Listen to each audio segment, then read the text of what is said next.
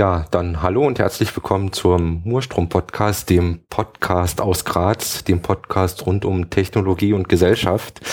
Und ja, das halbe Jahr ist jetzt fast wieder rum und ja, dann haben wir uns gedacht, wir müssen mal wieder was aufnehmen und der geneigten Hörerschaft ähm, wieder neues Hörmaterial liefern. Ähm, ja, Ausgabe Nummer 15. Heute ist der 28. Januar 2015. Was zur Folgennummer? Und ähm, genau, mein Name ist Marc und an meiner Seite sitzt, wie die letzten paar Folgen schon gewohnt, der, der Florian, genau. Genau, hallo. Und ähm, wie es so unsere Art ist, haben wir uns auch dieses Mal wieder einen Gast geschnappt, den wir heute ein bisschen interviewen und äh, ausfragen wollen. Und äh, das genaue Thema, das werden wir dann gleich noch erörtern, aber wir stellen jetzt erstmal den, unseren Gast vor, oder unser Gast stellt sich erstmal selber vor ein bisschen. Äh, zu Gast ist Andreas Grisch und ja, heute aus Wien nach Graz angereist und hallo. Hallo, ähm, ja, wie gesagt, heute äh, am Europäischen Tag des Datenschutzes äh, in Graz und nicht in Wien oder sonst wo in Europa. Äh, ich bin von der Ausbildung her Wirtschaftsinformatiker, beschäftige mich seit 15 Jahren circa mit Datenschutz und Menschenrechten im Internet und äh, ja, macht da, macht da diverseste Dinge. Das kann man vielleicht trennen in, in zwei Bereiche. Das eine ist so, so Freizeit- und NGO-Bereich. Äh, das äh, ist einerseits äh, der, der Verein für Internetbenutzer Österreichs, dort war vom, vom Vereinswesen her als, als erstes, äh, der sich damit beschäftigt, irgendwie für einen vernünftigen Umgang mit dem Internet zu werben. Also nicht äh, überschießende staatliche Regulierung, äh, keine, keine völlig jenseitige Gesetzgebung, die an der Technik vorbeigeht und, und nicht berücksichtigt, äh, wie, wie Zusammenhänge in, im technischen Bereich sind. Äh, wir waren dann als, als VIBE, ein für Internetbenutzer, Gründungsmitglied von European Digital Rights. Das ist der Dachverband von mittlerweile äh, 32 Datenschutz- und Menschenrechtsorganisationen aus 19 europäischen Ländern. Da bin ich seit Anfang an auch dabei, war Gründungsmitglied und bin derzeit Präsident der Organisation. Äh, der Verein hat einen Sitz in Brüssel und äh, dient eben dazu, äh, praktisch die, die Mitgliedsorganisationen und, und äh, deren Mitglieder wiederum in Brüssel zu vertreten und da äh, Kontakt zum, zum Europaparlament, zum, zur Europäischen Kommission, zum Rat und anderen europäischen und internationalen Organisationen zu halten und äh, eben den, den Grundrechtsaspekt im Internet, die unsere Rechte im, im digitalen Raum sozusagen hochzuhalten. Mhm. Und der, der dritte wesentliche Verein, bei dem ich äh, tätig bin, ist der Arbeitskreis Vorratsdatenspeicherung in Österreich. Wir haben uns erfolgreich gegen die Vorratsdatenspeicherung gewehrt, haben äh, einerseits die Bürgerinitiative gegen die Vorratsdatenspeicherung mit 106.067 Unterschriften und auch die Verfassungsklage gegen die Vorratsdatenspeicherung mit 11.139 Mitklägerinnen und Klägern äh, initiiert und die Verfassungsklage hat dann dazu geführt, dass die Vorratsdatenspeicherungsrichtlinie auf europäischer Ebene vom EuGH in ihrer Gesamtheit aufgehoben aufgehoben worden ist und auch in Österreich äh, vom Verfassungsgerichtshof die Vorratsdatenspeicherung als grundrechtswidrig aufgehoben worden ist. Das mhm. ist so äh, praktisch die, mein Hobby, der, der, der unbezahlte NGO-Bereich, äh, der vom, vom Zeitaufwand schon mit unter 20, 30 Stunden pro Woche äh, konsumieren kann. Und nachdem man auch für was leben muss, habe ich äh, Datenschutzberatungsunternehmen gegründet vor, vor etlichen Jahren und berate Unternehmen, wie sie datenschutzfreundliche Technikentwicklung machen können, wie sie Privacy by Design machen können, aber auch, wie sie ihre, ihre Geschäftsprozesse, ihre Abläufe im Unternehmen so gestalten können, dass sie von Haus aus datenschutzkonform sind und, und da die, die Grundrechte und Menschenrechte berücksichtigen. Und äh, da habe ich derzeit Unternehmen eben mit, mit äh, insgesamt drei Mitarbeitern aktuell, wo wir uns eben um den Bereich kümmern mhm. und, und äh, arbeiten. Das ist so im Wesentlichen, was ich mache. Mhm. Sehr gut. Das ist ja schon einiges. Äh, ja, also, mir wird nicht langweilig. Das, also ich bin eher niemand, der, der dem zu schnell fährt. Ja, das ist ja, sehr gut. Solche Leute braucht's, ja. Genau, und äh, wir haben es ja schon angesprochen, du bist ja nicht einfach nur so aus Spaß in Graz, sondern ähm, auch äh, Äh, ist das beruflich oder ist das Freizeit jetzt? Der, das äh, jetzt gerade ist es äh, beruflich eigentlich. Okay, ja. Beruflich. Es ist also eine Mischung aus Beruf und Freizeit. Mhm. Es, es, verschwimmt zum Teil auch ein, ein bisschen und, und wo es sich kombinieren lässt, ist es natürlich ein angenehmes zu tun. Ja, genau, weil wir sitzen jetzt am Trainings, Trainingszentrum für Menschenrechte ähm, von der KF Uni Graz und da fand jetzt gerade der Vortrag statt. Ähm, der Titel war ist ein bisschen länger, ich lese mal vor. Citizen 4, einsamer Rufer in der di digitalen Wüste, Fragezeichen, Privatsphäre und Datenschutz im Internet als elementares Menschenrecht. Das war der Titel, das war die Veranstaltung, die gerade gelaufen ist und äh, wir haben jetzt gerade freundlicherweise äh, einen Büroraum zur Verfügung gestellt bekommen, dass wir hier ein bisschen ungestörter aufnehmen können. Und genau, das ist jetzt so mal das, das Setting gerade. Und ja, springen wir gleich zum Thema. Genau, springen wir gleich zum ähm, Thema. Die aktuelle Diskussion, die geht sehr, die geht darum, dass die diverse ähm, Unternehmen mit drei Buchstaben äh, Daten im Internet abschnorcheln und mithören, was die Leute so tun. Ähm, Edward Snowden hat 2013 die äh, Geschichte ans Tageslicht gebracht. Ähm, der Titel des Vortrags war auch Citizen 4 in Anspielung auf seine, auf den, auf die Dokumentation, die gerade im Kino läuft. Ähm, wieso ist es wichtig, dass man sein Recht auf Privatsphäre im Internet verteidigt? Es geht beim Schutz der Privatsphäre um einen ganz wesentlichen Baustein unserer Demokratie. Äh, wenn wir unser Leben ganz normal leben, dann, dann haben wir mehrere Bereiche, die möglicherweise voneinander trennen. Wir haben das Berufsleben, wo wir unsere Brötchen verdienen, wo wir das Geld verdienen, mit dem wir unser Leben finanzieren können, unsere Wohnung, unser Essen, äh, unsere Urlaube, was immer wir brauchen, dort kommt das Geld her. Da sind wir in einer Situation, in einer Abhängigkeitsverhältnis von unserem Chef, äh, auch Mitarbeitern, Vorgesetzten etc. Äh, das heißt, wir, wir verhalten uns dort auf eine bestimmte Art und Weise, nämlich auf eine Art und Weise, mhm. die es uns ermöglicht, dort unser Geld zu verdienen.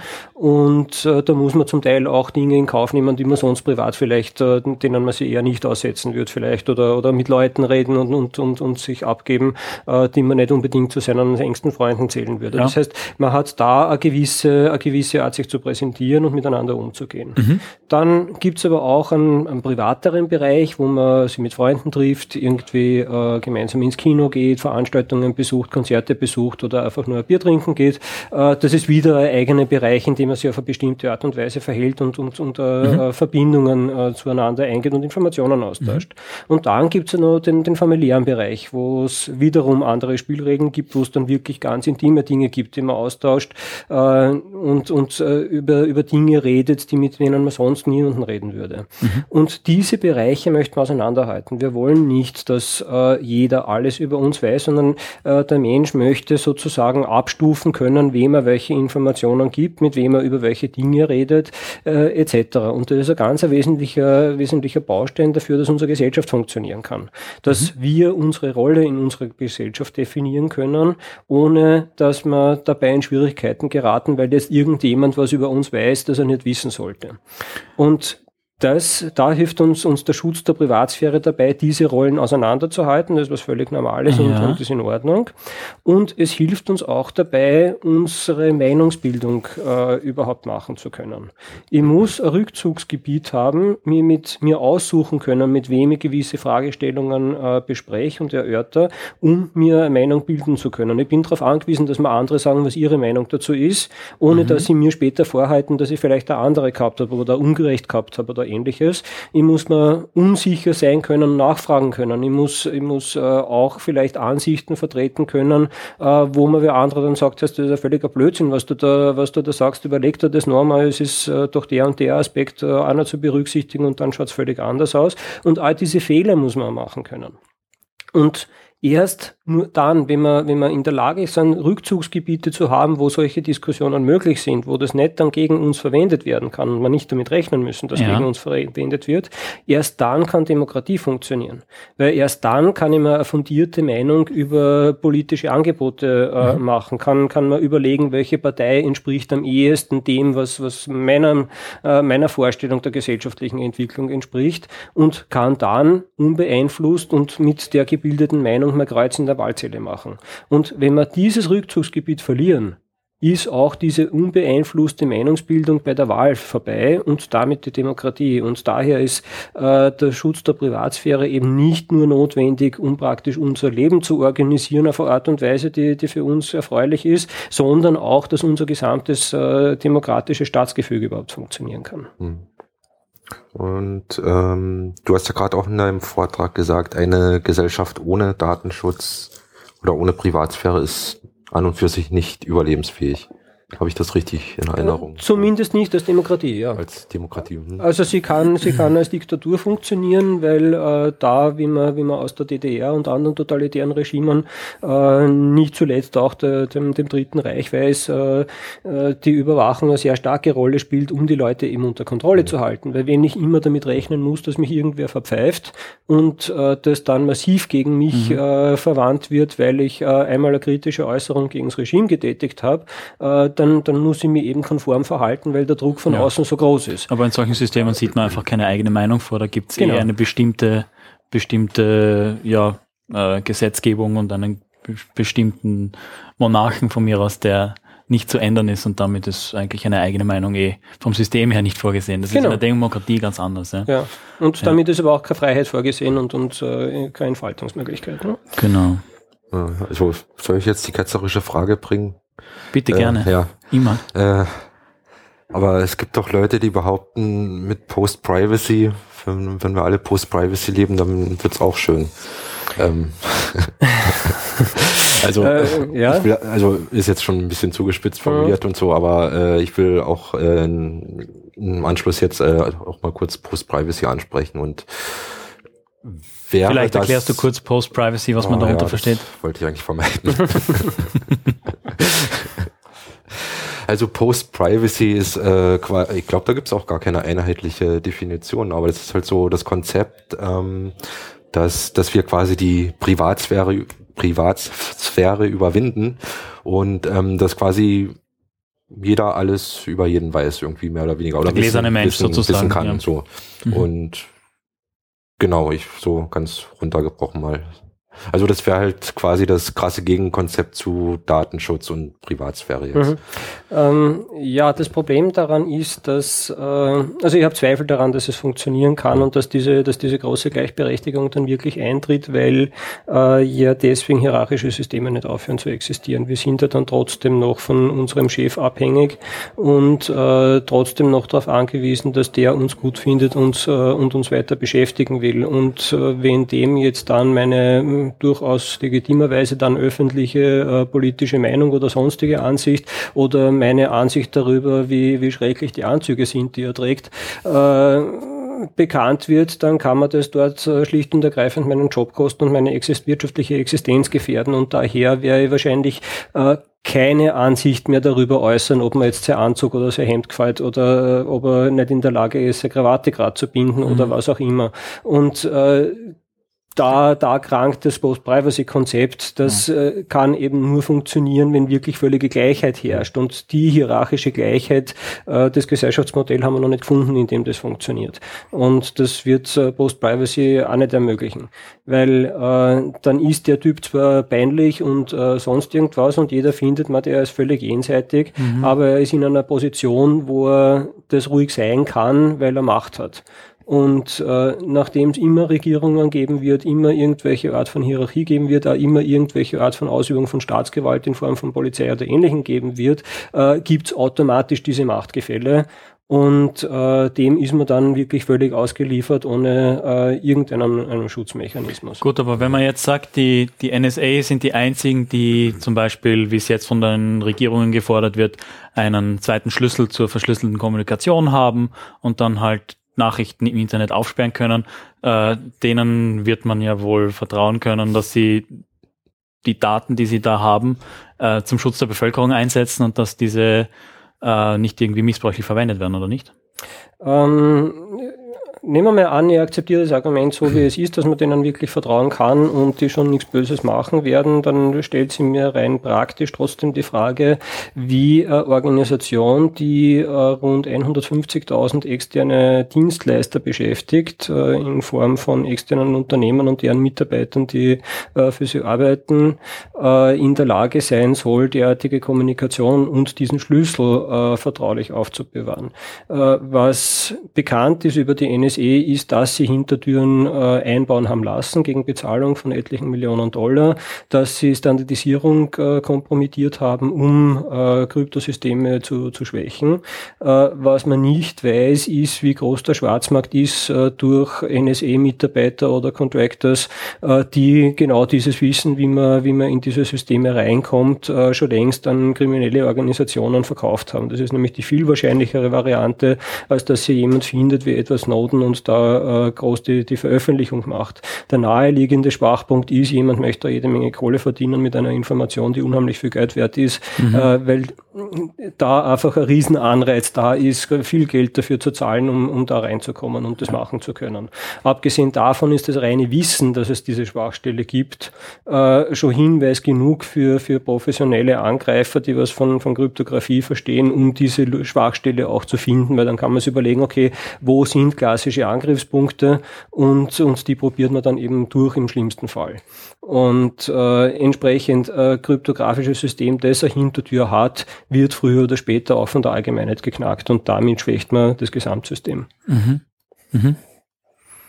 Ähm, wenn ich jetzt aber, ja, wenn ich jetzt lokal in Österreich eine Gesetzgebung habe, wie sie im Moment ist, also die Datenschutzbehörde beaufsichtigt die, das Datenschutzrecht und dort kann man sich beschweren, wenn es irgendwie Probleme gibt. Angenommen, sämtliche Unternehmen in Österreich halten sich an alle Regeln und ich sage, ich nehme nur österreichische Provider und dann, dann habe ich eigentlich kein Problem, oder? Äh, dann habe ich kein Problem, wenn ich jetzt auch noch dafür sorgen könnte, dass die Informationen, die ich äh, im Internet verschicke, rein sich in Österreich aufhalten würden. Das ist aber nicht so, weil äh, ja die, der Datentransfer, erstens einmal ich nicht nur mit Österreich kommuniziere, sondern, sondern äh, weltweit kommuniziere. Abgesehen davon, die Datenübertragung im Internet sich nicht an, an Grenzen hält, sondern den billigsten Weg geht. Mhm. Und der führt sehr oft über, über die USA und, und Großbritannien. Großbritannien. Äh, das heißt, dort habe ich die, die Schwachstellen äh, dann erst recht, weil ich dort dann eine schlechtere Rechtsdurchsetzung habe. Äh, andererseits äh, muss auch der Zustand, dass in Österreich alles ganz toll ist, äh, auch erst einmal eintreten und von dem sind wir schon noch, noch etliche Jahre bis Jahrzehnte äh, entfernt. Also insofern ein sehr, sehr hypothetisches Szenario. okay, ja, aber natürlich, dass die, dass die, dass der Internetverkehr sich weltweit bewegt, das ist natürlich ja, ähm, das erinnert mich natürlich an den Fall, ich betreibe meinen eigenen Mail-Server mhm. ähm, und da kann man dann, dann nicht davon ausgehen, dass sämtliche Kommunikation, auch wenn es nur Metadaten wären, also wenn ich jetzt sämtlichen Mailverkehr verschlüssele mhm. äh, zu allen meinen Kontaktpartnern, selbst die Metadaten, Google greift mindestens die Hälfte der Daten ab, weil Gmail einfach allgegenwärtig ist ja. und die kriegen einfach mit, wenn ich, wenn mein Mail-Server mit ihrem Mail-Server spricht mhm. und diese Metadaten sind einfach trotzdem da. Ganz genau so ist ja. es, ja. Äh, hast du noch eine? Gerade nicht. Ähm, zum äh, Punkt, dass die Daten, die bei der NSA zum Beispiel liegen, viel Geld wert sind. Ähm, das wird diverse äh, Unternehmen interessieren, wenn sie ihre Konkurrenz irgendwie dadurch, äh, wenn sie irgendwelche Produktgeheimnisse oder ähnliches äh, so in Erfahrung bringen. Ähm, Gibt es da konkrete Beispiele? Es gibt konkrete Beispiele dafür. Äh, das eine ist schon etwas angekraut, stammt aus dem Jahr 2001. Da hat es nämlich schon einmal äh, die, die Aufdeckung von, von solchen Überwachungssystemen der Five Eyes gegeben. Das war damals das Echelon-System. Da ging es um Satellitenkommunikation und das war das EU-Parlament, das mit dem, mit dem Echelon-Report äh, das, das System aufgedeckt hat und es gerade begonnen hat, äh, Untersuchungen dazu einzuleiten, weil auch europäische äh, Staaten, der Mitgliedstaaten der Europäischen Union darin involviert sind. Äh, warum das Ganze dann wieder fallen gelassen wurde, war der 11. September 2001, der Terroranschlag äh, gegen das World Trade Center in New York. Äh, da war dieses Thema dann politisch natürlich tot. Aber was man damals äh, schon an Hinweisen gefunden hat, war, dass die Amerikaner offenbar äh, diese Überwachungsinformationen dazu genutzt haben, um ihren äh, äh, Flugzeughersteller äh, Informationen zukommen zu lassen, welche Deals und, und äh, Verträge gerade der europäische große Flugzeughersteller äh, dabei ist auszuhandeln und äh, die Informationen sind scheinbar weitergegeben worden, wodurch äh, da den Europäern jede Menge Geschäft äh, verloren gegangen ist. Mhm. Und äh, es ist naheliegend, dass sowas passiert. Es äh, sagt auch Edward Snowden, dass die, dass die Informationen zur, zur Wirtschaftsspionage verwendet werden. Gibt, glaube ich, auch schon erste Beispiele dafür. Äh, naheliegend ist es deshalb, weil natürlich diese Rieseninvestitionen in die Überwachungstechnik, da geht es ja um etliche Milliarden Dollar, die, mhm. die da investiert wurden, die müssen irgendwo wieder reinkommen. Kein Staat der Welt gibt so viel Geld aus, äh, ohne dass, dass da wieder ein Return on Investment gibt. Der muss irgendwo sein und der liegt ganz sicher nicht nur in irgendwelchen drei Terror-Verdachtsfällen oder, oder ähnlichen, wo bis heute fragwürdig ist, ob sie überhaupt irgendeinen einzigen damit äh, tatsächlich äh, finden konnten, also, also wirklich neu finden konnten und nicht nur bestätigen. Äh, insofern, irgendwo muss, muss ich das rechnen und das ist ganz bestimmt mit der Wirtschaftsspionage.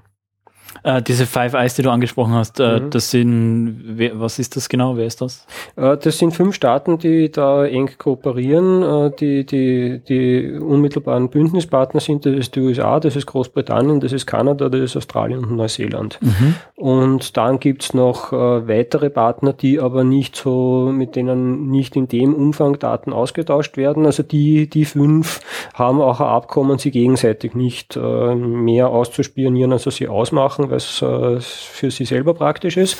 Und andere Partner dürfen dann am Rande mitspielen und, und haben manche einen bevorzugten Status. Auch Österreich ist in der Liste der bevorzugten Staaten, mhm. was wahrscheinlich an der Königswarte, der Abwehrstation in Niederösterreich an der slowakischen Grenze liegt. Ja. Und äh, Deutschland hat lernen müssen, dass es nur Partner dritter Klasse ist. Das hat, glaube ich, dem, dem Selbstwertgefühl der, der deutschen Politiker oder mancher deutscher Politiker zumindest nicht ganz gut getan.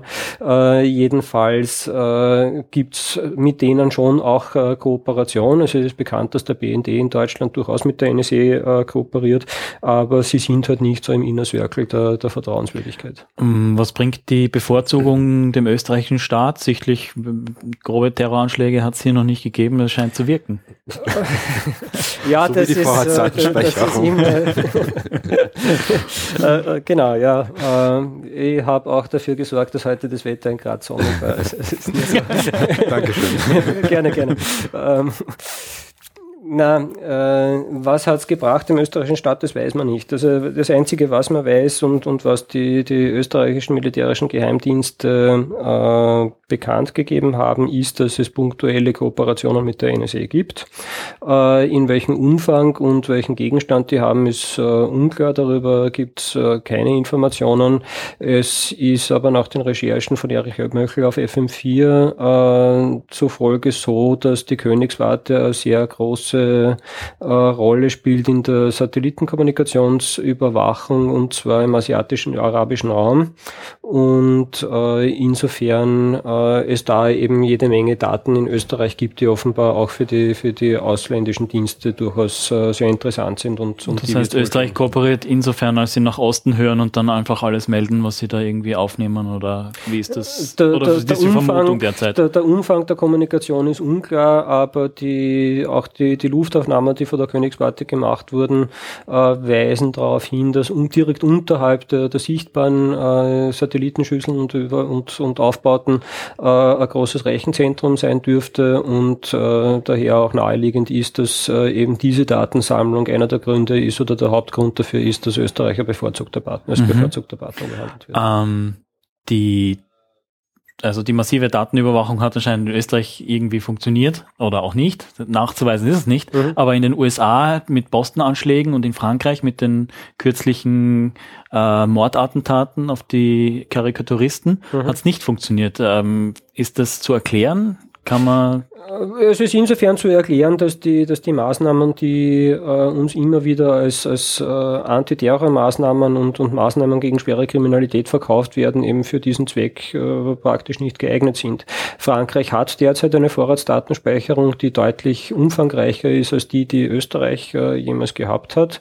Und äh, trotzdem sind diese Mordanschläge verübt worden, und zwar obwohl die französischen Geheimdienste und, und Sicherheitsbehörden darüber informiert waren, dass diese Personen gefährlich sind. Die wussten das, die hatten die auf dem Radar und, und hatten äh, einen Verdacht, dass es äh, dort Probleme gibt mit diesen, mit diesen Menschen und, und das Risiko gibt, dass die Anschläge verüben und trotzdem ist es gelungen. Das Problem mit terroristischen Anschlägen ist eben einfach, dass sich die Terroristen aussuchen können, wann und wo sie ihre Anschläge machen und das natürlich nur sehr schwer vorhersehbar ist, mhm. auch wenn man schon weiß, äh, dass, dass sie potenziell gefährlich sind. Und da ist eine weitere Vorratsdatenspeicherung äh, eben auch nicht mehr hilfreich, weil den Anfangsverdacht hat man ja schon. Also auf mehr kann man, kann man da dann praktisch nicht mehr draufkommen.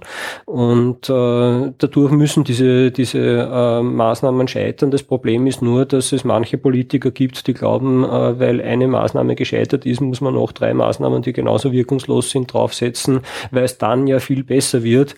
Und äh, es scheint leider auch zu sein, dass, dass manche Teile der, der Öffentlichkeit halt äh, dies, das auch immer noch für bare Münze nehmen. Nur ist das von den Politikern, ist das reiner Populismus oder technische Unwissenheit oder wer erzählt ihnen, dass die Vorratsdatenspeicherung was bringen würde? Äh, es ist wieder besseres Wissen, ganz bestimmt. Äh, es ist bekannt, dass äh, auf, auf Beamtenebene im österreichischen Justizministerium die Meinung vorherrscht, dass Vorratsdatenspeicherung in Österreich rechtlich nicht mehr einführbar ist, weil die Schranken, die das Verfassungsger der Verfassungsgerichtshof und der Europäische Gerichtshof gesetzt haben, zu hoch sind und, und nicht überwunden werden können rechtlich. Das hindert aber unseren Justizminister nicht daran, trotzdem die Einführung der Vorratsdatenspeicherung zu fordern. Das heißt, es geht offensichtlich darum, äh, praktisch den Boden für andere Überwachungsmaßnahmen vorzubereiten und aufzubereiten. Und dann hat man eh nicht die Vorratsdatenspeicherung eingeführt, sondern nur irgendwas anderes. Mhm. Und äh, der Druck wird ganz genauso auf europäischer Ebene ausgeübt, indem dort auch massiv die Forderung äh, im Raum steht, Vorratsdatenspeicherung wieder einzuführen. Aber dort hat auch jetzt erst kürzlich vor, vor ein, zwei Wochen der, der juristische Dienst äh, des Europä Europäischen Parlaments festgestellt, dass das Urteil zur Vorratsdatenspeicherung nicht nur äh, sozusagen die, die eine Wiedereinführung der Vorratsdatenspeicherung behindert, sondern auch darüber hinaus noch äh, Auswirkungen auf andere Massenspeicherungsmaßnahmen wie Flug Flugpassagierdaten wie Finanztransaktionsdaten äh, hat und es sehr fraglich ist, ob solche Maßnahmen überhaupt grundrechtskonform äh, durchführbar sind. Also da versucht man einfach den Boden vorzubereiten, um andere Maßnahmen wie, wie solche wie eben, eben Flugpassagierdaten, die jetzt aktuell diskutiert werden, äh, eben durchzubringen. Ähm, zu den Vorratsdatenspeicherungen in Österreich äh, gab es eine parlamentarische Anfrage, für was die verwendet wurden. Und da gibt es eine nette Aufschlüsselung. Das waren eher Bagatelldelikte im Vergleich zu internationalem Terrorismus und schwerer Kriminalität. Mhm. Ähm, Gibt es zu den Fluggastdaten und zu Finanztransaktionsdatenerfassung, äh, gibt es da Statistiken, ob sich das bewährt hat? Äh, dazu sind mir aktuell keine Statistiken bekannt. Äh, ja, na, kenne, kenne keine Statistiken, aber die, die Eingriffsintensität ist natürlich ganz enorm, weil ja. äh, natürlich jeder Flugreisende und nicht nur Flugreisende davon erfasst ist, weil es geht ja nicht nur darum, äh, die, die Daten der Fluglinien zu kriegen, sondern sämtliche Reservierungsdaten. Da sind Hotelreservierungen dabei, da sind Autoreservierungen dabei und wenn man es runterbricht, äh, heißt die, die Speicherung von, von und der Zugriff auf, auf diese PNR-Daten, dass der Staat Staat weiß, mit wem man schläft, weil ganz klar ist, welche zwei Personen im selben Zimmer übernachten, weil auch das aus diesen Datensätzen hervorgeht. Hm. Und es ist klar, wenn man im Flugzeug immer koscheres Menü vorbestellt, welcher, welcher Religion man, ja. man zugehörig ist, etc., etc.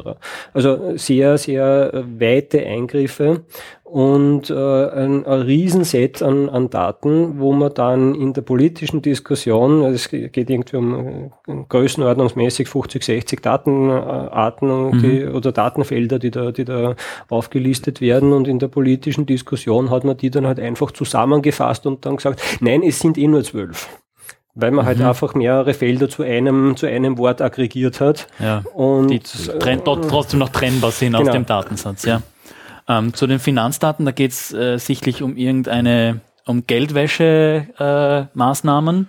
Äh, ähm, aber ja, da ist in den mit Bitcoin, oder? Aha, ja, das da, dazu äh, Episode 13 bitte nochmal anhören.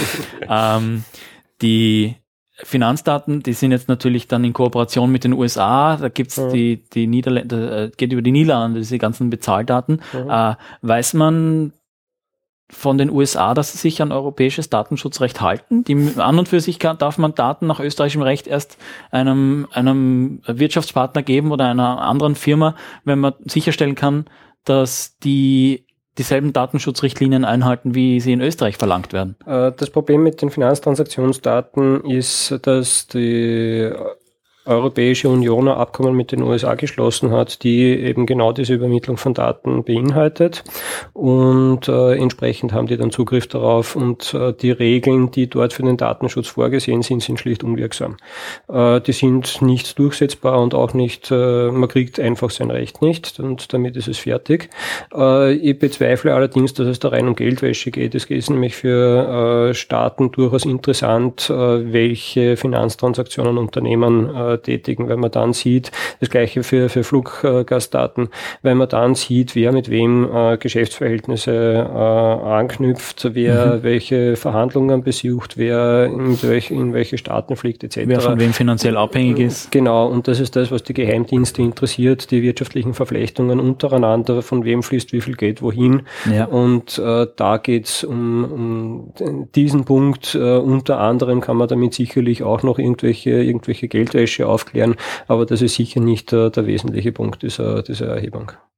Mhm. Und äh, der Datenaustausch passiert auch in beide Richtungen oder kriegen jetzt nur die USA die ganzen Daten aus der EU und die EU dann halt ähm, aus, meines Wissens kriegt die USA die Daten aus okay. der EU. Also ursprünglich war es so, dass die Daten, sämtliche Daten in den USA gelegen sind. Das hat dann erst äh, die, äh, wie es da äh, große, großen Widerstand gegen die, die Zugriffe dort gegeben hat, äh, ist das dann geändert worden und die Europäische Union hat das Unternehmen, das diese Daten verarbeitet, das SWIFT, dazu gezwungen, die europäischen Daten in einem europäischen Datenzentrum unterzubringen.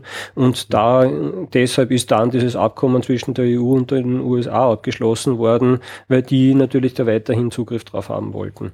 Und äh, das ist aber einer der Punkte, der auf jeden Fall äh, neu geregelt gehört, äh, genauso wie das Flugpassagierdatenabkommen, das auch mit den USA existiert, wo es auch praktisch keine Möglichkeit gibt, seine Datenschutzrechte wahrzunehmen. Hm. Also eine reine, also meiner Meinung nach ist eine reine Speicherung der Daten, der Finanzdaten in der EU wirkungslos, wenn die USA die Daten abschnorcheln können. Die können die spiegeln und dann unterliegen sie wieder nicht europäischem Datenschutz. Also das ist eine, eine, ja, es gibt da, Maßnahmen, es gibt da, äh, als Zwischenstelle ist der Europol dazwischen geschalten. Allerdings ist es so, dass, oder scheint es so zu sein nach den Berichten, die, die im, im Europäischen Parlament äh, vorgelegt worden sind und, und auch äh, in Anhörungen dort äh, getätigt wurden, äh, so zu sein, dass die einfach alles durchwinken, was da an Anfragen daherkommt und mhm. äh, entsprechend breit ist der Zugriff.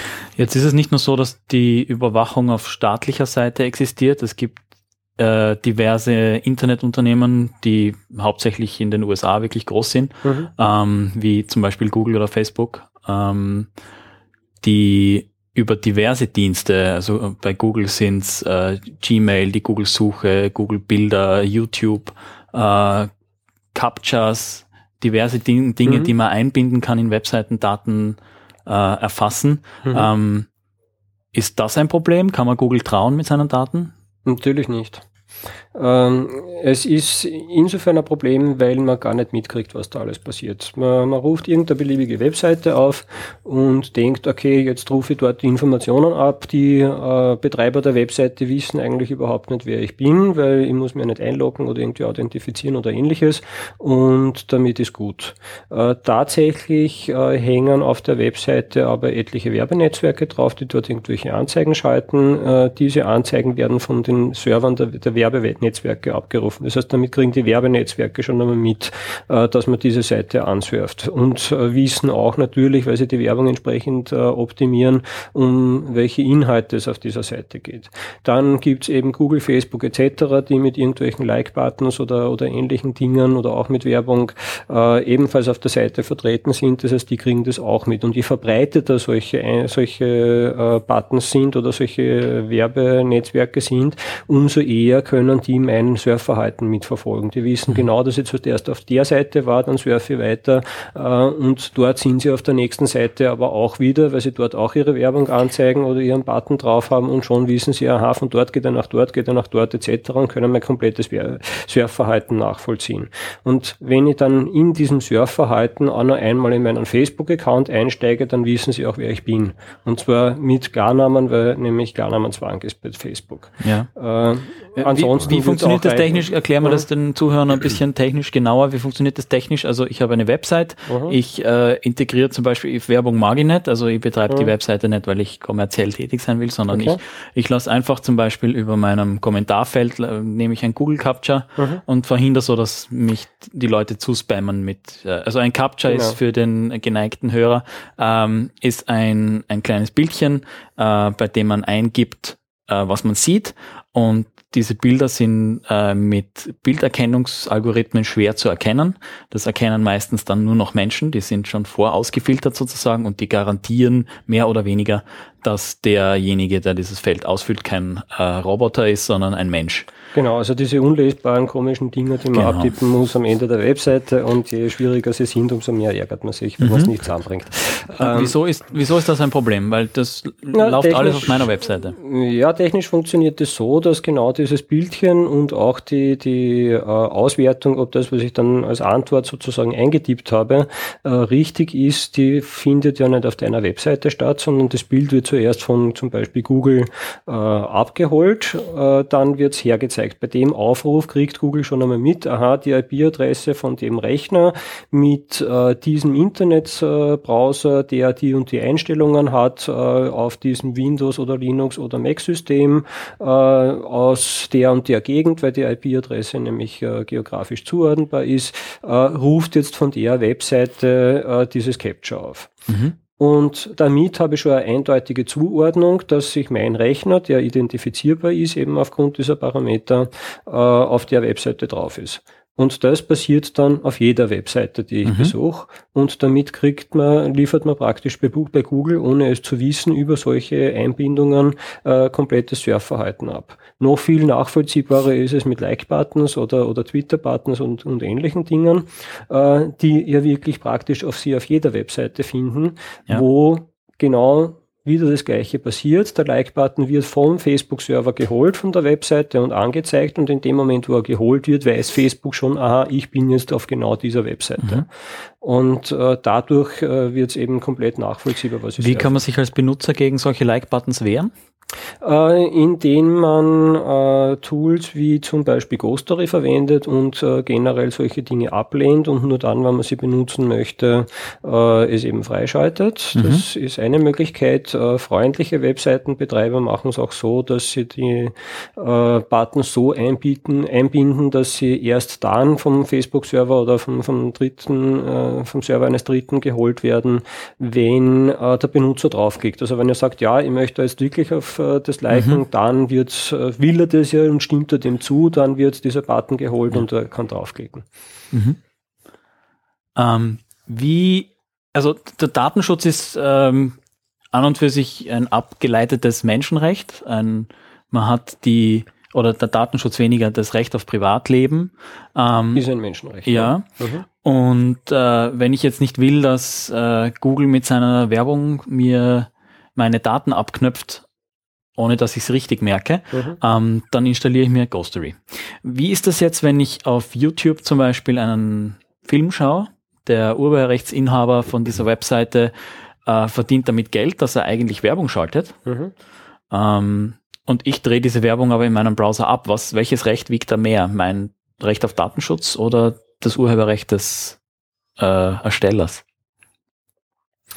Ähm, aus meiner Sicht das Recht auf Datenschutz aus einem einfachen Grund, weil ich keine Vereinbarung mit demjenigen, äh der das Urheberrecht hat, getroffen habe, dass ich mit dem Deal einverstanden bin, äh, meine Daten gegen, gegen diesen YouTube-Film äh, einzutauschen und äh, ich auch keine Gelegenheit kriege, meine, meine Datenschutzrechte wahrzunehmen, wie zum mhm. Beispiel mit, äh, Auskunft darüber zu kriegen, welche Daten über mich überhaupt verarbeitet werden, äh, die Daten zu korrigieren oder, oder zu löschen löschen, wenn sie unrichtig sind. All diese Rechte werden mir ja vorenthalten und entsprechend ist es äh, einfach auch weder, weder grundrechtskonform noch, noch ein fairer Deal. Und äh, insofern äh, stellt sich die Frage, inwieweit äh, ist das etwas, wo man informiert zustimmt, weil gerade im Datenschutzrecht nämlich die Anforderung ist, man kann natürlich äh, seine Daten äh, hergeben und sagen, okay, das ist für mich in Ordnung, äh, das, das kann man so machen, aber die Voraussetzung für die Zustimmung ist, dass mir im vollen Umfang mitgeteilt wird, was mit den Daten anschließend passiert, für welchen Zweck sie verwendet werden. Die Zweckbindung muss im Vorhinein schon feststehen und für weitere Zwecke darf man es nicht verwenden und äh, es muss mir äh, erklärt werden, wie eben meine Rechte wahrnehmen kann kann. Und all ja. das passiert dort nicht. Mhm. Mhm. Ja. Was aber eine also spannende Sache wäre, finde ich, äh, einmal auszuprobieren, äh, ob es jetzt wirklich das Anliegen von jedermann ist, äh, Dinge gratis zu, also vermeintlich gratis gegen, gegen Austausch, gegen Daten zu kriegen. Ich glaube nämlich, dass es viele Dienste gibt, die, die so attraktiv sind, dass man durchaus ein, zwei, drei, vier, fünf Euro dafür zahlen würde, beziehungsweise den Gegenwert der Werbung, die man angezeigt kriegt, ja. äh, um so, zu einem fairen Deal nämlich zu machen, äh, zahlen würde, um, um die Leistungen zu kriegen. Mhm. Ich würde sofort sagen, liebe, liebe Online-Zeitungen, äh, macht, mach, mach mal ein Micropayment-System, ich zahle sofort äh, den, den Gegenwert der Werbung, die ihr mir anzeigen würdet, dafür, dass ihr mir es nicht anzeigt. Ja, für Pay-Per-View, für jede einzelne Seite, die ihr mir anzeigt, könnt ihr ausrechnen, wie viel genau. ihr von mir kriegen würdet. Genau. Man könnte es auch umgekehrt machen, man könnte Werbung anzeigen und sich bezahlen lassen. Äh, ja, aber das mag die Werbeindustrie nicht, weil die auch schon draufgekommen sind, dass man dann nicht kauft.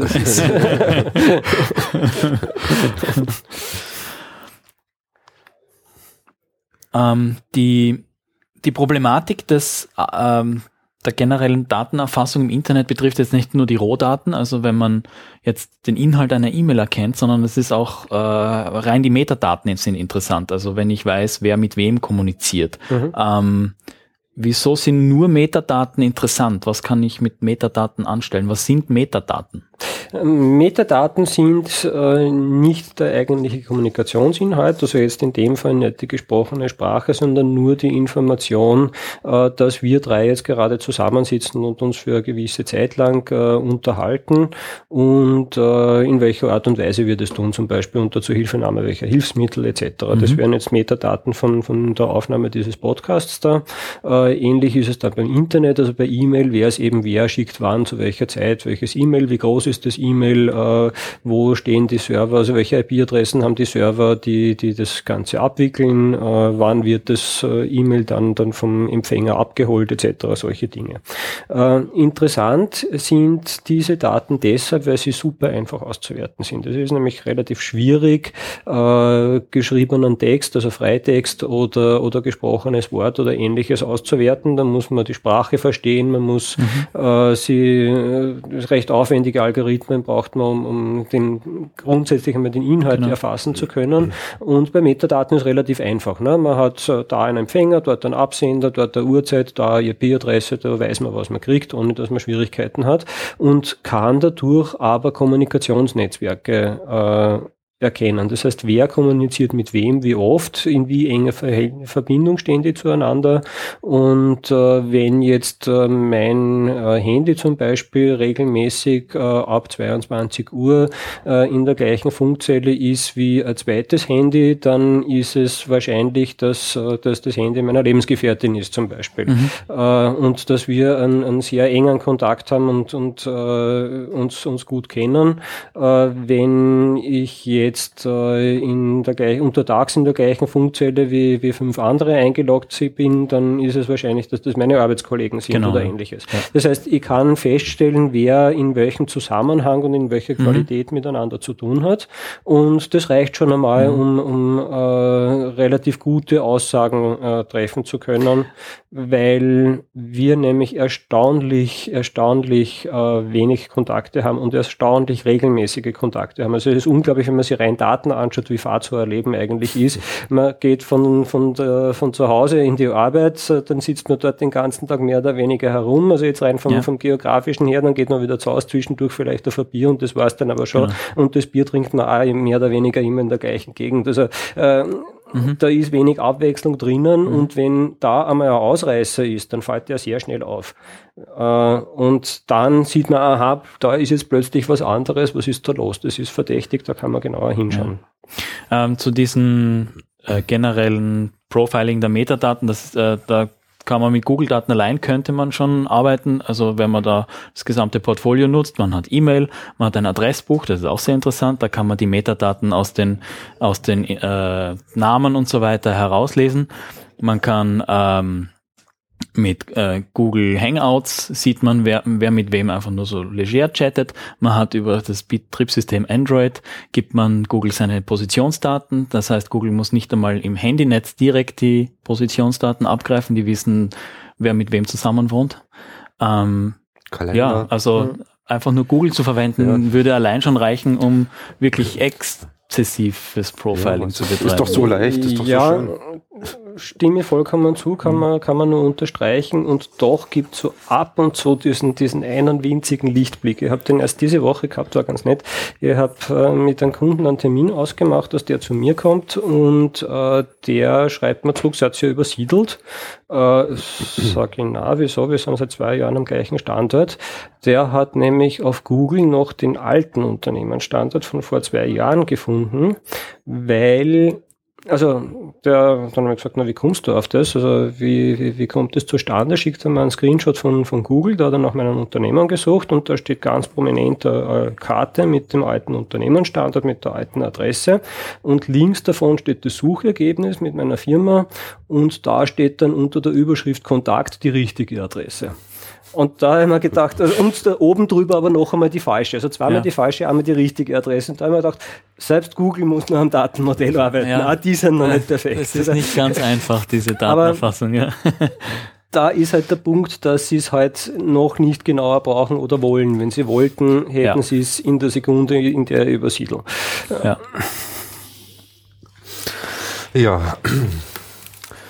Also in, insgesamt, also trotzdem einen kleinen Lichtblick jetzt am Ende, insgesamt klingt's ja doch alles ziemlich düster.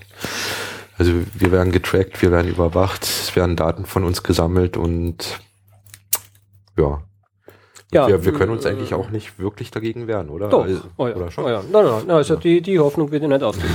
äh, also, dass wir, dass wir ständig überwacht werden, das ist evident, also deutlicher als die Dokumente, die, die Snowden veröffentlicht oder zur Verfügung gestellt hat zur, zur redaktionellen Veröffentlichung oder zur journalistischen Veröffentlichung, kann man nicht mehr feststellen, dass man überwacht wird. Davon muss man eindeutig ausgehen. Äh, der Punkt ist aber schon, dass man was dagegen tun kann. Wir waren mit der Vorratsdatenspeicherung erfolgreich. Es ist das erste Mal in der Europäischen europäischen Geschichte, dass eine Richtlinie in ihrer Gesamtheit aufgehoben worden ist, soweit wir wissen.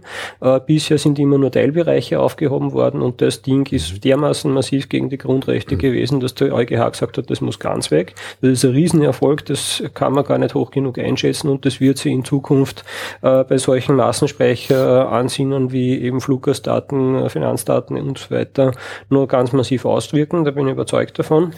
Man wird es aber nicht geschenkt kriegen. Wir werden auch da ziemlich sicher wieder mal vor das ein oder andere Gericht ziehen müssen, aber das muss man dann halt eben tun. Mhm. Äh, aber zu sagen, man kann gar nichts dagegen tun, das wäre grundfalsch, weil dann hätten die Überwacher gewonnen und das äh, wollen wir ganz bestimmt nicht.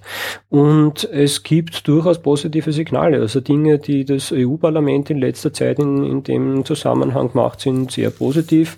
Äh, es gibt auch äh, eben mit den, mit den Verhandlungen ums, äh, um die Reform des europäischen Datenschutzrechts äh, sehr gute Vorschläge von, von der Kommission und vom, vom Parlament. Ich meine, natürlich, es kann immer noch besser sein. Es ist nicht alles wunderbar und super, aber es geht in die richtige Richtung. Es äh, sind wirklich äh, deutliche Sanktionen bei Datenschutzverstößen derzeit vorgesehen mit 100 Millionen Euro oder 5 Prozent vom Jahreskonzernumsatz äh, von Unternehmen bei äh, mutwilligen Verstößen und schweren Verstößen, äh, je nachdem, was höher ist von den beiden, also mhm. nicht einmal die Untergrenze, da, also äh, ein Strafrahmen, wo man sagen kann, der ist für Unternehmen relevant und das mhm. liefert einen Anreiz, um in Datenschutz zu investieren.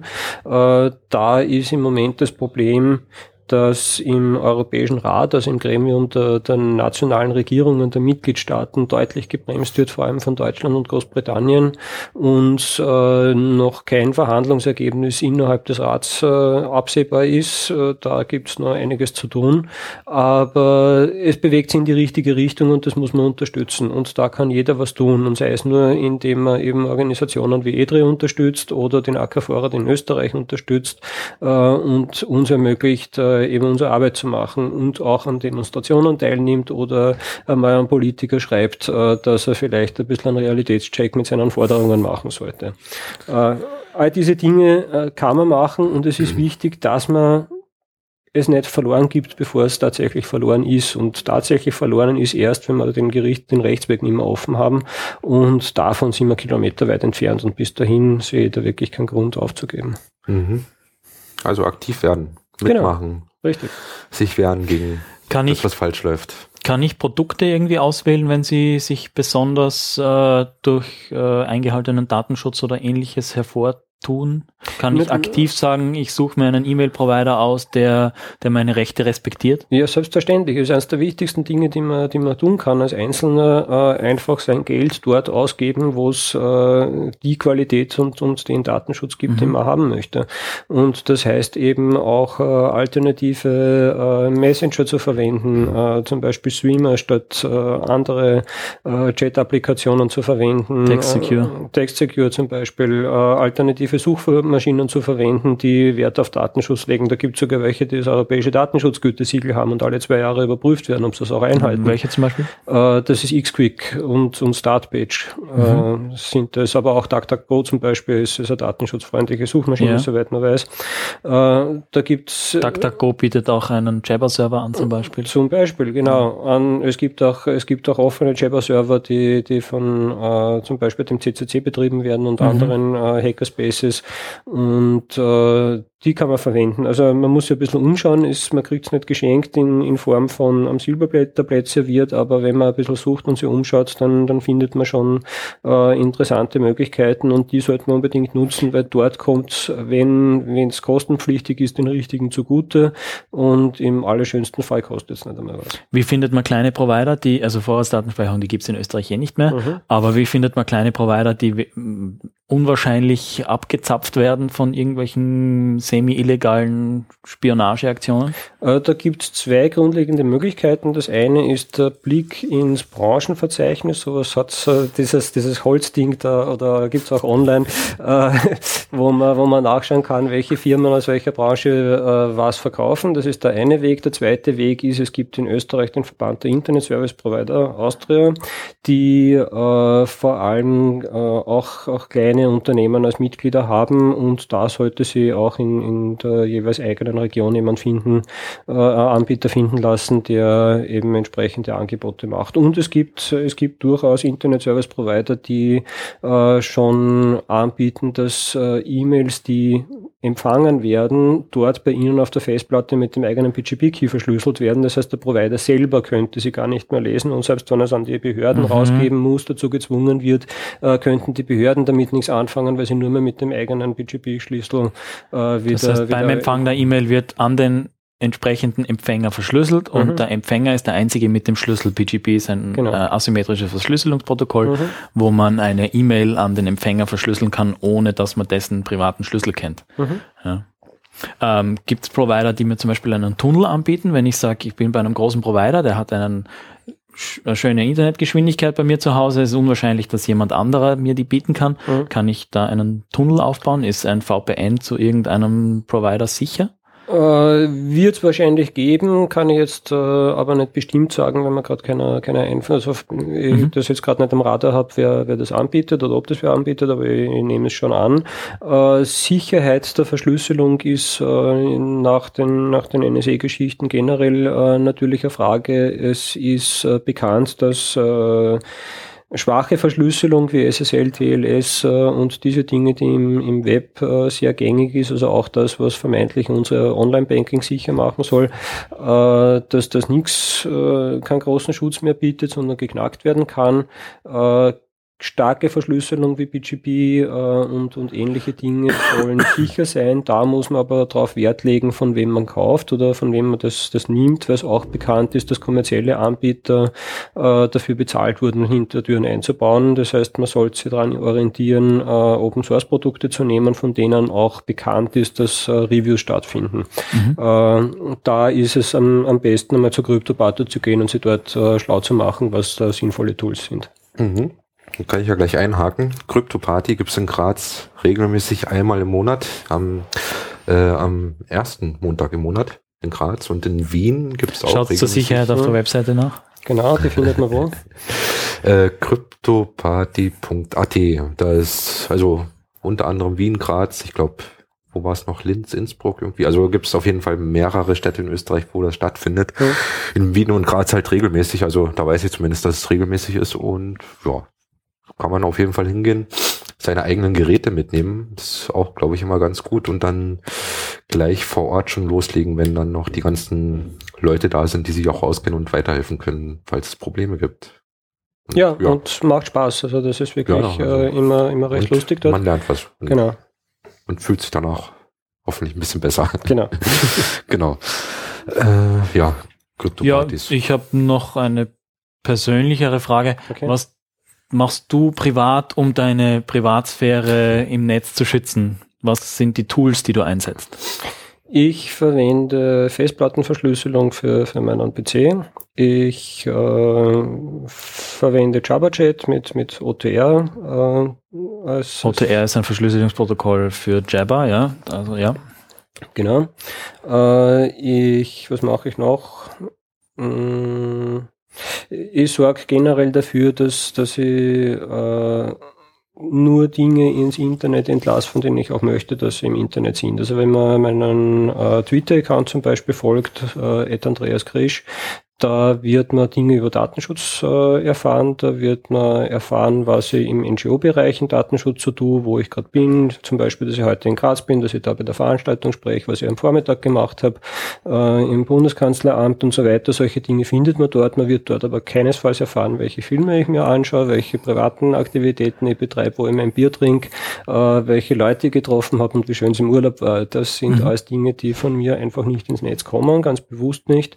Und ich stelle auch meine Urlaubsfotos oder ähnliches nicht auf irgendeinen äh, Cloud-Speicher. Cloud-Speicher. Äh, generell halte ich mich von, von Cloud-Services fern. Dafür betreibe ich meinen eigenen Cloud-Dienst, äh, wo ich eben die Annehmlichkeiten eben selbst realisiere. Da Was ist das für ein Tool? äh, C-File verwende ich. Man könnte Mhm. auch äh, Open Cloud, glaube ich, heißt es, äh, OnCloud, OnCloud heißt's, heißt's, ja. Heißt, äh, verwenden. Also etwas, das man, das man selber hosten kann. Dafür braucht es aber halt ein bisschen ein technisches Verständnis, damit Ja. man das selber aufsetzen kann.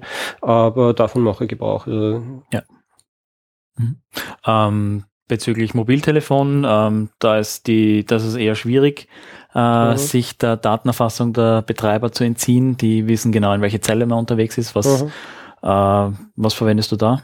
Äh, ich habe zwei Mobilgeräte. Einerseits ein relativ steinaltes Nokia-Handy, das noch unter Symbian läuft, also mhm. jenseits jeglichen Standtechniks ist, äh, aber für meine Zwecke völlig ausreicht und eine wirklich grandiose Akkulaufzeit hat. Ja. das ist meistens umschlagbar, ja, das stimmt. Das, das ist der eine Punkt. Da bin ich sicher technisch ganz jenseits. Der zweite Punkt ist, ich habe ein, ein Tablet, das unter Android läuft, wo ich unter Anleitung der, der Heise-Redaktion sozusagen oder den von denen veröffentlichten Anleitungen versucht habe, die größten Spionageteile abzudrehen. Also diverseste Google-Dienste und was ja. auch immer dort rennt, halt, halt mhm. möglichst rauszuschmeißen. aber es ist nicht perfekt. Also Gut, mir ist klar, dass ja. ich da, dass ich da gibt's härtere Methoden, dass man neu fleischt mit einem genau, anderen ja. Betriebssystem, Android basiert, aber. Wirklich amputiert sozusagen. Ja. Genau. Und äh, ja, und wenn man es äh, noch äh, sicherer und noch besser haben möchte, gibt's äh, jede Menge äh, auch äh, abgesicherte Linux-Systeme zum Beispiel, die man, ja. die man verwenden kann. Äh, da gibt's, ist man dann aber wirklich schon im Spezialistenbereich und sollte sich auf jeden Fall mal vorher bei mhm. der Kryptoparty erkundigen, wie die Möglichkeiten da aussehen. Welche Festplattenverschlüsselungstools gibt's für Windows und für Mac? Äh, das ist jetzt leider nach dem Tod von TrueCrypt äh, einigermaßen schwierig geworden. Ich gehöre zu denen, die TrueCrypt immer noch verwenden, mhm. weil ich noch keine wirklich überzeugende Alternative äh, identifiziert habe und äh, dafür ist es im Moment, äh, ja, denke ich, noch gut genug. Mhm. Marc, mhm. hast du noch Fragen? Habe ich noch Fragen? Was verwendest du denn noch so Schönes? Was würdest du noch empfehlen? Ja, ich, ich verwende Linux-Systeme durchwegs. Also ich habe kein ein oder Unix-Systeme sind im Haushalt. Meine Frau verwendet einen Mac, aber ich habe nur Linux-Systeme im Einsatz und dort halt äh, Basis-Festplattenverschlüsselung äh, mit Crypt-Setup und zum ja Versuch möglichst Webseiten verschlüsselt aufzurufen, so werden sie es anbieten. Ähm, tun leider auch noch nicht alle, weil Verschlüsselung noch nicht ganz gratis ist, wenn man vertreten sein will in den Browsern. Das kommt hoffentlich das, im Sommer. soll da kommen irgendwie, oder? Ja, da arbeitet äh, Mozilla mit diversen anderen daran, dass sie Let's Encrypt starten. Und das soll ein Dienst sein, der es einfach macht, äh, für einen Webserver-Betreiber ein Zertifikat für seine Homepage zu kriegen ähm, das soll gratis sein, das soll in Browsern vertreten sein, sprich man bekommt nicht komische Fehlermeldungen als Benutzer, wenn man die Webseite aufruft und der sagt, wir haben ein Sicherheitsrisiko entdeckt. Vorsicht, mhm. Webseite ist verschlüsselt. Ja. Das ist ein absoluter Blödsinn. Mhm. Ähm, alles, was diese Warnung sagt, ist, dass die dass die Identität nicht eindeutig geklärt ist, ähm, weil sie halt nicht nachvollziehen können, dass in ihrer Hierarchie von Zertifikaten äh, eine Zertifizierungsstelle da ist, denen sie vertrauen. Ähm, diese Standardeinstellung ist sowieso generell zu überdenken, wenn man ja. sich die Zertifizierungsbehörden anschaut, die da drinnen sitzen. Aber gut, das ist eine andere Geschichte. Nächste Folge dann. genau. Aber jedenfalls eine ganz wichtige Initiative, dass es äh, in der Richtung eine Bewegung gibt, weil ich denke schon, dass die, die Preise für die Zertifikate, die man, die man erwerben kann, einfach jenseitig sind seit ja. jeher und äh, da eine große Hürde darstellen äh, für die Verschlüsselung. Vor allem, wenn man denkt, dass die billigsten Zertifikate wirklich nur ein Kontroll-E-Mail schicken an die Domain und dann sagen, ja, okay, dir gehört die Domain, wir genau. geben dir ein Zertifikat. Ja. Also das kann man vollautomatisiert durchführen, man kann vollautomatisiert, so wie es Let's Encrypt machen wird, äh, über direkt mit dem Webserver reden mhm. und der wird einfach bestätigen, dass er wirklich derjenige ist, der die Kontrolle hat, weil ja. Äh, und das geht vollautomatisch, da muss man nicht äh, Leute anstellen, dass sie das prüfen, mhm. wie es die Extended Validation Zertifikate tun. Da sehe ich ein, dass man mehr Geld dafür zahlt. Ja, aber ja absolut. Hm. Wie ja. regelst du deine Online-Leben verschlüsselt? Es ist im Prinzip eh schon alles genannt worden. Also Java mit OTR, teilweise Mail-Verschlüsselung, wenn das Leute auch wirklich machen. Mhm. Und ja, was gibt's noch? Was mache ich noch? Festplattenverschlüsselung mache ich noch. Mhm. Und ja, ich glaube, das sind die wesentlichsten Sachen. Und natürlich immer schauen, dass HTTPS im Browser steht, dass das schöne Schloss irgendwo hängt.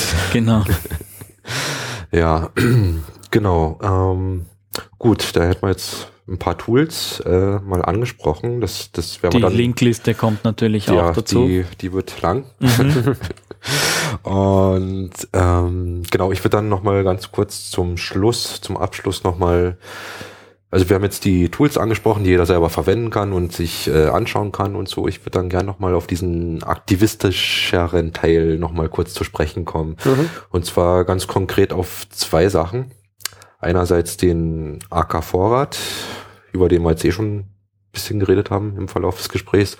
Und dann auch nochmal auf ETRI, weil ich finde beide ähm, ähm, äh, Initiativen eigentlich mehr als unterstützenswert ich freue mich, dass es die gibt. Das freut mich genau.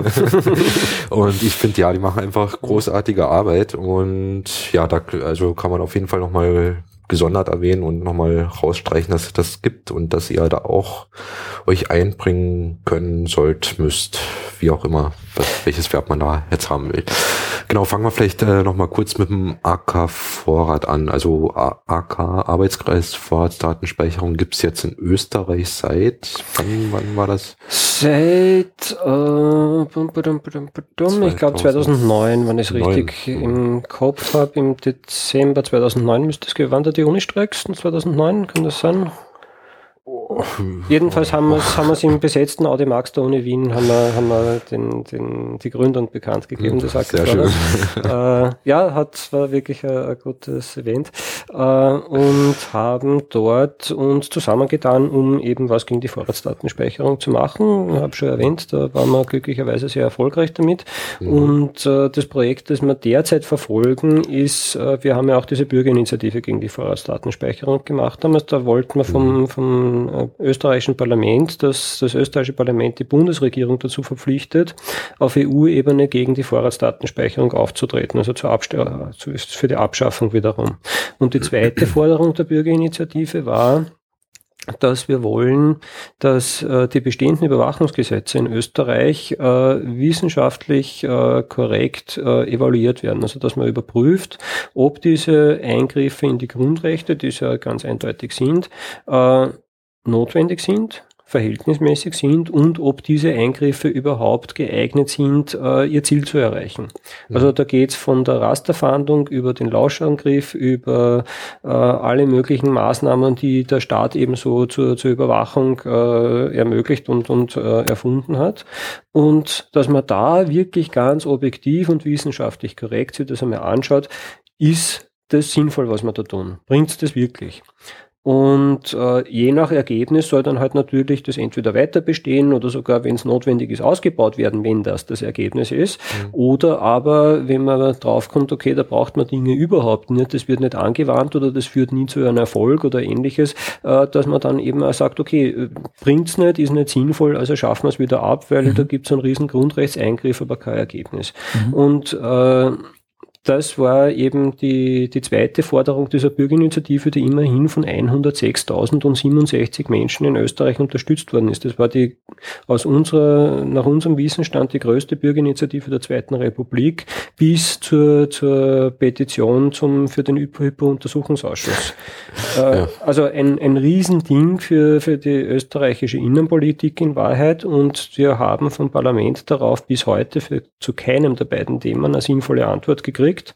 Die einzige Reaktion darauf war, dass man ein Hearing mit uns gemacht hat, das hinter verschlossenen Türen stattgefunden hat, äh, deren, dessen Ergebnisse nie publiziert worden sind.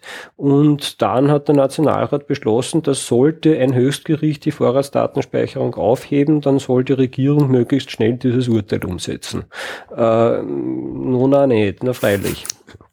Ja, und jedenfalls haben wir jetzt beschlossen, nachdem äh, dieser Punkt der Bürgerinitiative noch offen ist und wir da wirklich eine so große Unterstützung äh, dafür haben, dass wir jetzt die Methode, wie diese Evaluierung stattfinden kann, eben selbst entwickeln. Da haben wir das Projekt HEAT äh, entwickelt, haben dafür äh, NetID-Förderung eingeworben im Dezember vorigen Jahres, also jetzt vor voriges Monat, und äh, arbeiten jetzt daran, bis bis in Herbst da die, die, äh, die Methode auszuarbeiten und, und erste mhm. Beispiele dafür auch auszuarbeiten, wie so eine Evaluierung dann in der Praxis ausschauen kann. Und dann wollen wir von der Politik, dass äh, diese Methode genommen wird, um tatsächlich diese Evaluierung zu tun, weil es spricht im Wesentlichen ja nichts dagegen, äh, die Wirksamkeit von Maßnahmen zu überprüfen. Im Gegenteil, das sollte Selbstverständlichkeit sein, dass wenn man eine Maßnahme einführt, dass man dann auch schaut, ob es äh, ihr Ziel wirklich erreicht. Und äh, genau das wollen wir, dass passiert. Äh, wir haben dann in, zu Weihnachten eine große Crowdfunding-Kampagne noch gemacht, um, um den zweiten Teil der Finanzierung aufzutreiben, weil wir von der NetID eben nur den ersten Teil äh, gekriegt haben. Und die war sehr erfolgreich. Dann nochmal vielen, mhm. vielen herzlichen Dank an alle, die gespendet haben. Echt eine tolle Sache. Wir waren äh, ziemlich begeistert und überwältigt äh, über, über das Echo, das wir da gekriegt haben. Ist echt toll. Und äh, wollen aber dann auch weitermachen. Also es ist, äh, wir haben es eher angesprochen, auf europäischer Ebene die Vorratsdatenspeicherung jetzt wieder ein Thema. Österreichische Politiker fordern es auch. Also man sieht recht deutlich, man muss wach, wachsam bleiben, man muss äh, auch eine Antwort drauf geben auf diese Forderungen und sagen, liebe Leute, nicht mit uns, so spielt's das nicht. Und dafür ist wichtig, dass wir eine stabile Finanzierung finden. Und äh, da wird es dann im Laufe des Jahres halt wieder, wieder aktuell werden, dass wir dann für die Finanzierung im, im Herbst und, und für nächstes Jahr uns wieder umschauen müssen. Und, und da wird man dann wieder auf alle zukommen und hoffen wieder auf weitere Unterstützung. Mhm. Das kann ich nur unterstützen, dass der Ackervorrat unterstützt wird. genau, sehr gut. Also im Herbst kommt dann wieder was Neues vom Ackervorrat. Im Herbst, genau. Bis dahin arbeiten ja. wir aber natürlich auch und wir, wir haben erst diese Woche, also gestern, äh, eine kleine Demo vom Innenministerium gemacht. Äh, Stimmt, genau, ja. äh, bin ich Terrorist, äh, war in den Medien auch, äh, um eben darauf aufmerksam zu machen, dass äh, wir eben keine Terroristen sind, die allermeisten oder eigentlich alle von uns, nämlich 99,99999 irgendwas Prozent, und wir entsprechend auch von unseren Politikern nicht so behandelt werden wollen und auch von der von den Sicherheitsbehörden nicht, äh, weil wir auch überhaupt keinen Anlass dazu geben, uns äh, so zu behandeln, sondern ganz im Gegenteil äh, einfach rechtsstaatlich uns verhalten und eben dort, wo die Politik überschießend äh, agiert, eben äh, auch wieder korrigierend eingreifen. Das mhm. ist eben das, was, was Zivilgesellschaft tut mhm. und äh, was sie auch tun soll, weil genau dieses Korrektiv braucht sie auch. Ja. Das ist ein schönes Schlusswort. Ja, noch nicht ganz. willst, du schon, willst du schon Schluss machen? Na, ich würde ganz ganz gern noch kurz äh, über E3 reden. Ah, stimmt, da, genau. da, mhm. Also Euro, äh, European Digital Rights, ähm, also quasi die europäische EU-Ebene dazu. Europäische Dachverband irgendwie. Mhm. Genau. Und du hast ja auch leitende Funktion, kann man das so sagen? Genau, ich bin ja. dort Präsident genau. äh, schon seit äh, fast zehn Jahren ja, so circa. Mhm. Also nicht ganz erst seit gestern. Und äh, ja, womit wir uns sehr stark beschäftigen, ist eben genau auf diese, auf diese Entwicklungen schon auf europäischer Ebene eine Antwort zu geben, weil wir einfach, also wie wir ETRA gegründet haben im Jahr 2002, äh, sehr stark gemerkt haben, dass wenn man da erst national beim nationalen Parlament oder bei der nationalen Politik ansetzt, man schon völlig äh, am verlorenen Posten ist und mhm. viel zu spät dran ist, mhm. weil es da in 80, 90 Prozent Prozent der Fälle nur mehr darum geht, schon ein bestehendes europäisches Recht in nationales Recht umzusetzen. Da ist das Kind schon in den Brunnen gefallen. Man muss diese Entwicklung schon auf europäischer Ebene dort im politischen Prozess äh, auffangen und, und äh, eben kritisch begleiten und, und sie dort einbringen. Auch weil es natürlich die österreichischen Rechte teilweise dann überstimmt oder außer Kraft setzen kann mhm. und genau. eine Umsetzung auf österreichischen Ebene erst dann verpflichtend äh, ja, vorschreibt. Genau. Und äh, man hat das mit der Vorratsdatenspeicherung schon, schon sehr schön gesehen. Das war etliche Jahre, bevor es in Österreich irgendwie angekommen ist, ist das auf europäischer Ebene genau. verhandelt worden. Und wenn man da erst munter wird, wenn es in, in Österreich ja. ankommt, ist äh, das ganze ja, Thema gegessen und man hat keine Chance mehr, irgendwas zu ändern. Deswegen äh, ist es eben wichtig, dass man, dass man da mit EDRI viele, viele NGOs aus, aus vielen Staaten gemeinsam vertreten sind. Wir haben in Brüssel ein Büro mit äh, derzeit sechs Mitarbeitern Mitarbeitern und Mitarbeiterinnen, die sich Vollzeit mit diesem Thema beschäftigen für uns und eben in Zusammenarbeit mit den nationalen NGOs äh, eben den, den engen Kontakt mit dem EU-Parlament, mit der Kommission und soweit es möglich ist auch mit dem Rat halten, mit anderen mhm. europäischen Institu Institutionen und internationalen Institu Institutionen ganz genauso, mhm. äh, wo wir auch mit, mit internationalen NGOs zusammenarbeiten und gemeinsam eben an, an diesem Thema arbeiten. Das ist in beiden Richtungen wichtig. Einerseits für die nationalen NGOs, um die Information äh, von, von EDRI zu kriegen, was in Brüssel los ist, um sie selbst dort einbringen zu können, weil schon allein dies, all diesen Themen äh, auf europäischer Ebene zu folgen eine Riesenaufgabe ist. Das wird immer mehr äh, statt weniger und äh, immer vielfältiger. Und andererseits äh, können die nationalen NGOs sie dadurch natürlich auch in Brüssel gut einbringen, weil äh, wir dort die Spezialisten haben, die wissen, wo man ansetzen muss, wer die jeweiligen Ansprechpartner für welches Thema sind, wie äh, überhaupt dort die politischen Abläufe mhm. funktionieren und äh, insofern kann man da sehr effizient äh, sozusagen äh, vermeiden, dass man, dass man irgendwelche Lernkilometer macht. Und da sind natürlich, äh, also das, das Kernthema von EDRE sind eben die digitalen äh, Rechte, also unsere Grund- und Menschenrechte äh, im, im digitalen Raum. Das geht eben von Urheberrecht über ACTA zum ja. Beispiel als großes Thema in der Vergangenheit äh, zu Datenschutz, zu Überwachungsmaßnahmen und so weiter. Welche Länder sind in EDRE national vertreten?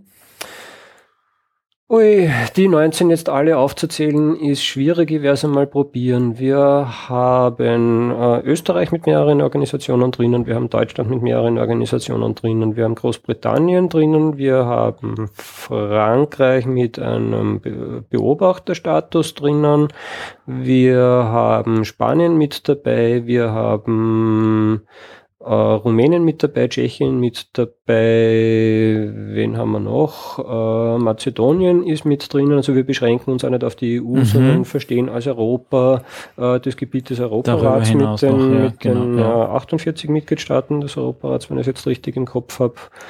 Größenordnungsmäßig sind zumindest. Und äh, auch Russland hat europäische ja. Teile. Äh, und äh, an Staaten, das waren also. jetzt, äh, fallen mir noch einige. Äh, Niederlande? Niederlande natürlich, Belgien, selbstverständlich, Belgien äh, auch. Äh, Luxemburg.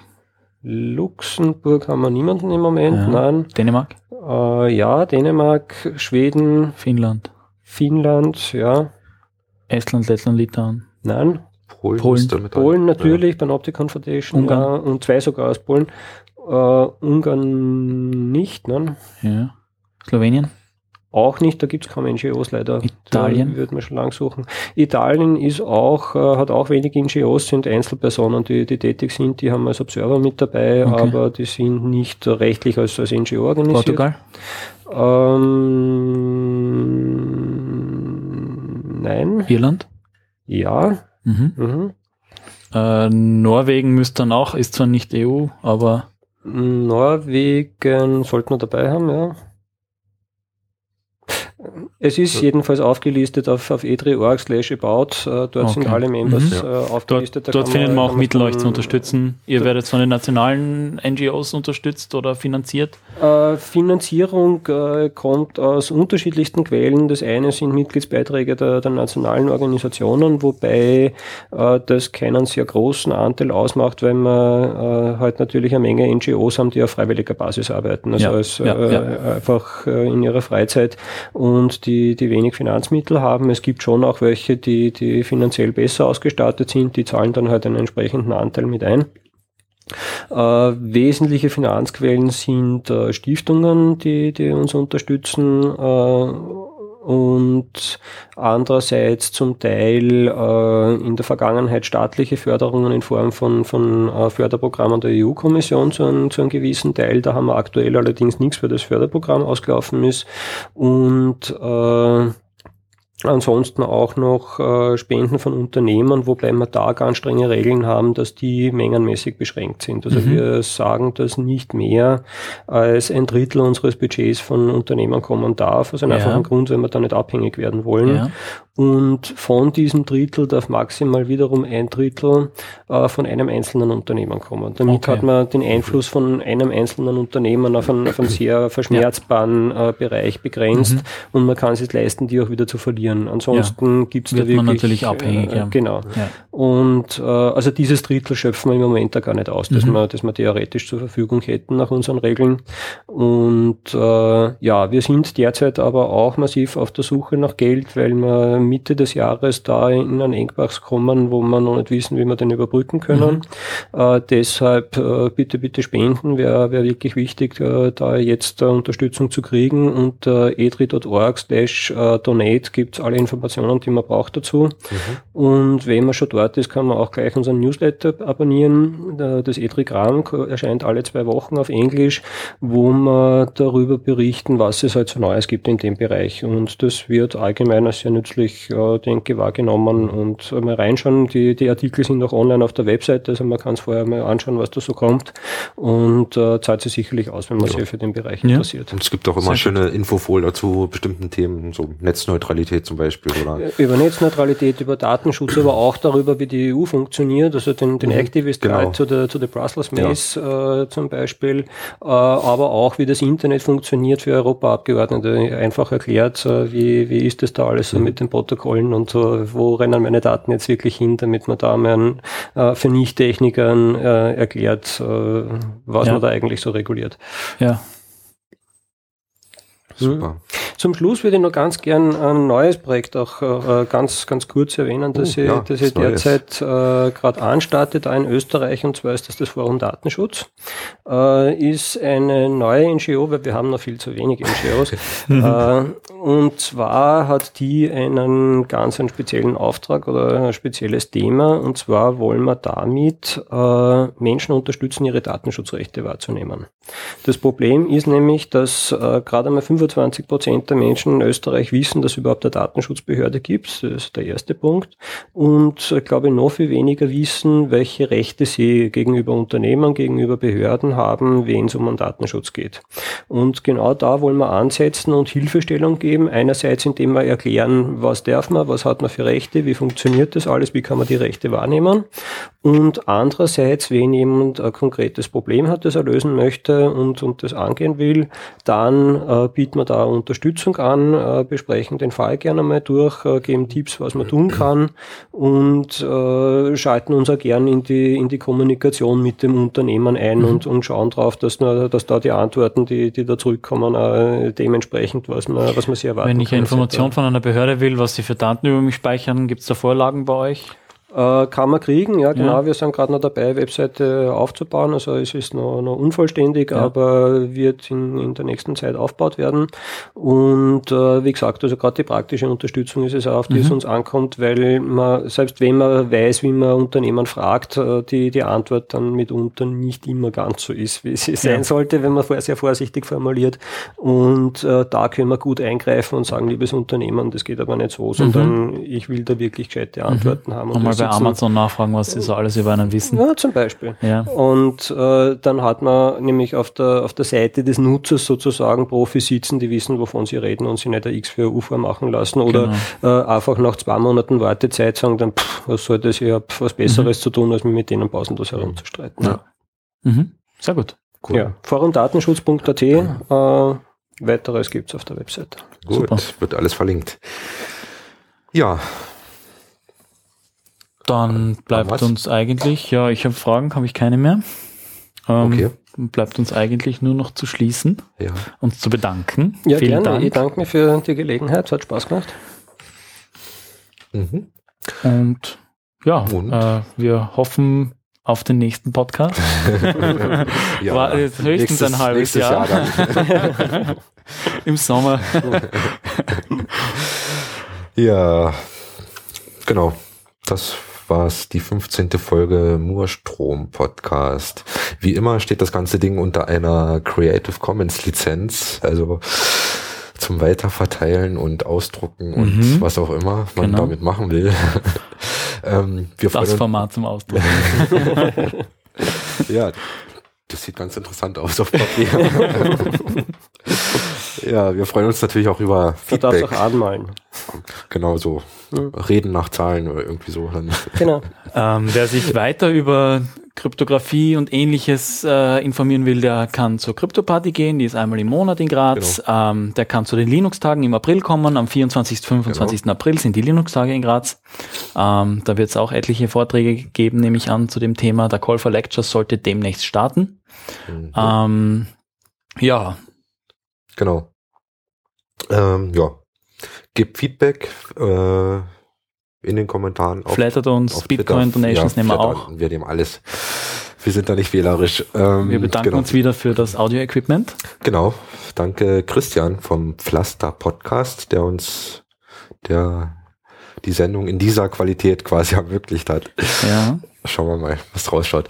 Ja, und ja, danke nochmal, Andreas. Wir verlinken deine, deine Kontaktdaten, also was Webseiten etc. das, das bisschen, was es von dir gibt im Netz.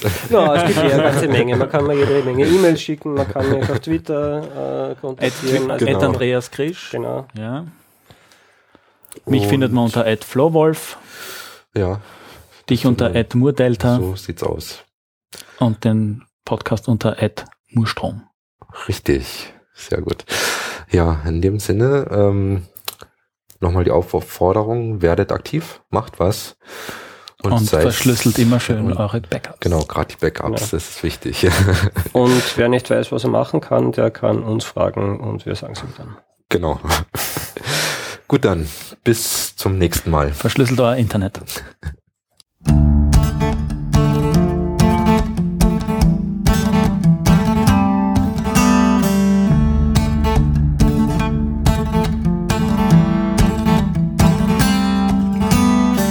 Secretive government had a secret operation, massacring villages, killing millions, secretly bombing an entire nation. They wiretapped a hotel room. They got caught and the government was deposed because of secret documents Daniel Ellsberg exposed. One government came down, and to prevent a repetition of this fact, the next government passed the Freedom of Information Act. Administration since then hoped it would go away, and then they finally seized the chance on a September day. They passed the Patriot Act before a single congressman had read it, but don't ask the executive how they interpret it. Because that itself is secret, never to be revealed, just like their secret prisons and all the torture sessions they concealed. Then they formed the PRISM program so they wouldn't even have to ask compliant corporations to assist them in the task of collecting information. Every email you ever wrote, every book you ever read, every call you ever made, everything you ever said. I looked into a prism. What did I see? A police state looking back at me.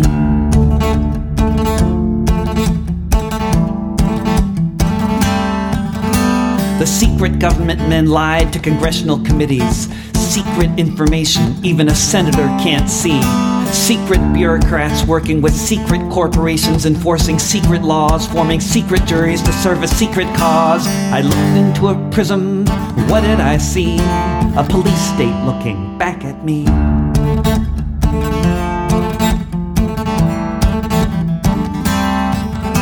One brave man came forward and then he fled town.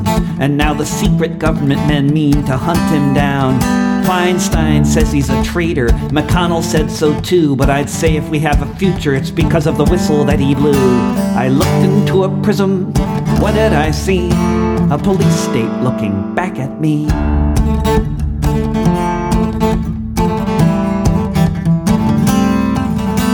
I looked into a prism. What did I see? A police state looking back at me.